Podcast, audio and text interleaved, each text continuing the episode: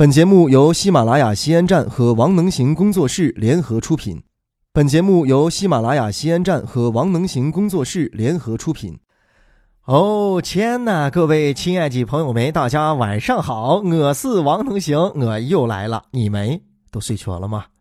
这两天看出一个通知，把我一下给气来了啊！就可以直截了当的说，把我气操了，对吧？这个 QQ 你让我咋说它啊？上线了一个新功能，过两天又下线，然后又上线，然后又下线，对吧？你你上上下下上上下下的感受，你以为你是三零剑七呢？你能不能有一点点企鹅的样子？你胖胖的、短短的，弄得味儿多好多漂亮！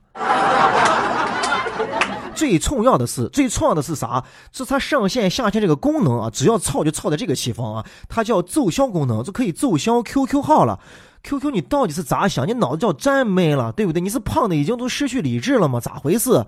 我跟你说，奏销啊，奏销是不可能奏销的啊，这一辈子都是不可能奏销的，打死我也不可能奏销 QQ 号的。你可知道我这个七位的 QQ 号当年是托了多少人，寻了多少关系才给我到？才给我申请到的。现在这 QQ 号一申请都是十二位、十三位，长的跟电话号码一样，谁能我给记住？一点点都不显得珍贵嘛。再说，你看一下我现在 QQ 的这个这个表盘，对吧？你看看这个样子，这个气势，对吧？我是三个太阳、两个月亮的人了，你现在让我把它给奏销，除非我跟你说啊，你让后羿把这个太阳给我射下来，后羿射日射下来，我就把它奏销，否则你想都不要想，不可能。你现在看啊，你拿好一部相机，快门一亮，闪光灯一闪，呸，就拍好了一张照片，对吧？你那一瞬间就印到相纸上，成为一个永恒了，给拿给所有人来看啊。过多少年之后，照片还在，记忆还在。但是我跟你说一个很神奇的，每个人的大脑这一部强大的运算机器里头，每个人都蕴藏着属于自己的一份独家记忆。分享吧，还没说分享，只有自己一回忆起来，那个画面呀、声音啊，清晰的不像啥。人家老说了，老了之后嘛，就是要靠回忆来度过余生的。是不是？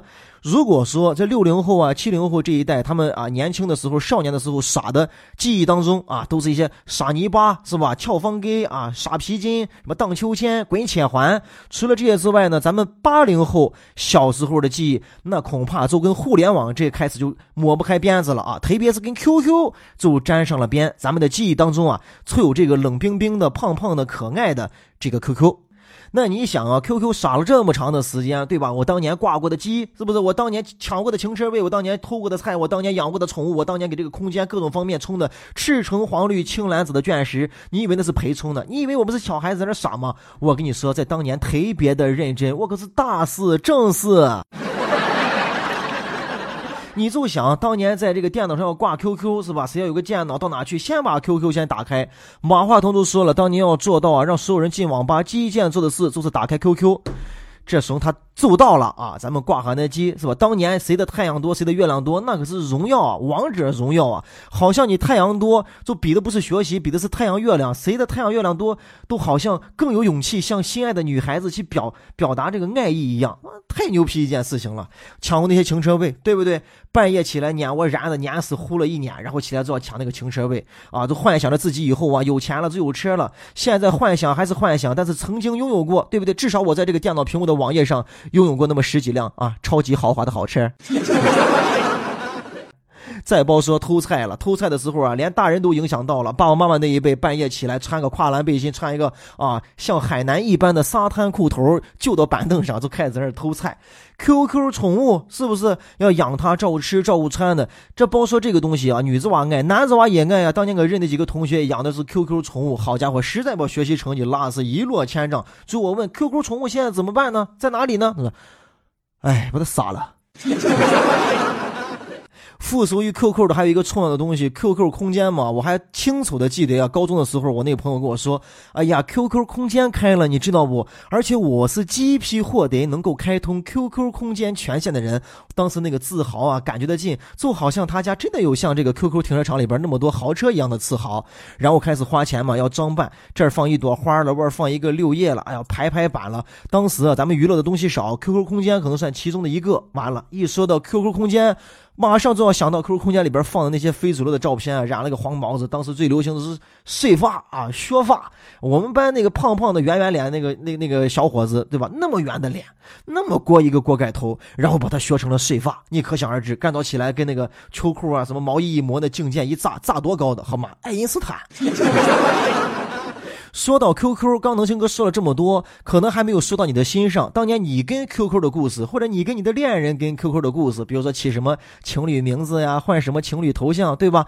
都在大家的研究范围之内。总之呢，说这么多就想表达，关于 QQ 啊，咱们这一代人的记忆实在是太多太多了。所以我觉得，可能跟我一样，觉得可能永远不会奏销 QQ 的原因，就有很多，包括在这些回忆当中啊。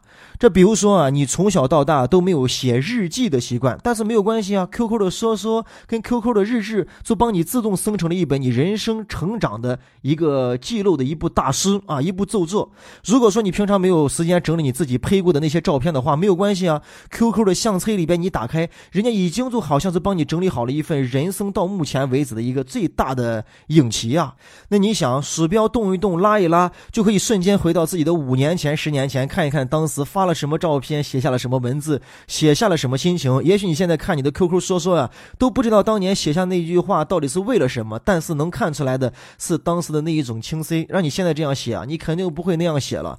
所有的记忆都在这个小小的企鹅的透子里边装着，它就好像我们每一个人的机器猫啊，它是万能的，从那里可以回到我们的过去。你说为什么要卸载 QQ 呢？我就再次发问了，QQ，你啥不美噻？你是咋想的？你要奏效你？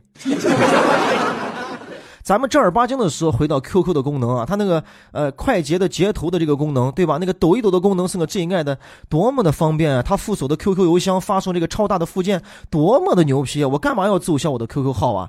再说了，刚都说了，我那个七位的 QQ 号啊，以后再得不到了。你像人家比特币刚出来的时候，你也没有把它当个啥事情。那现在你看人家就开始值钱了，QQ 的七位号或者六位号以后会不会更值钱呢？对吧？再说了，咱们八零后啊这一代，好多人全部都当了爸爸妈妈了。我就打算把这三个太阳两个月亮的这个 QQ 号就传给咱们的后代，是不是？赢在起跑线上嘛，多有面子。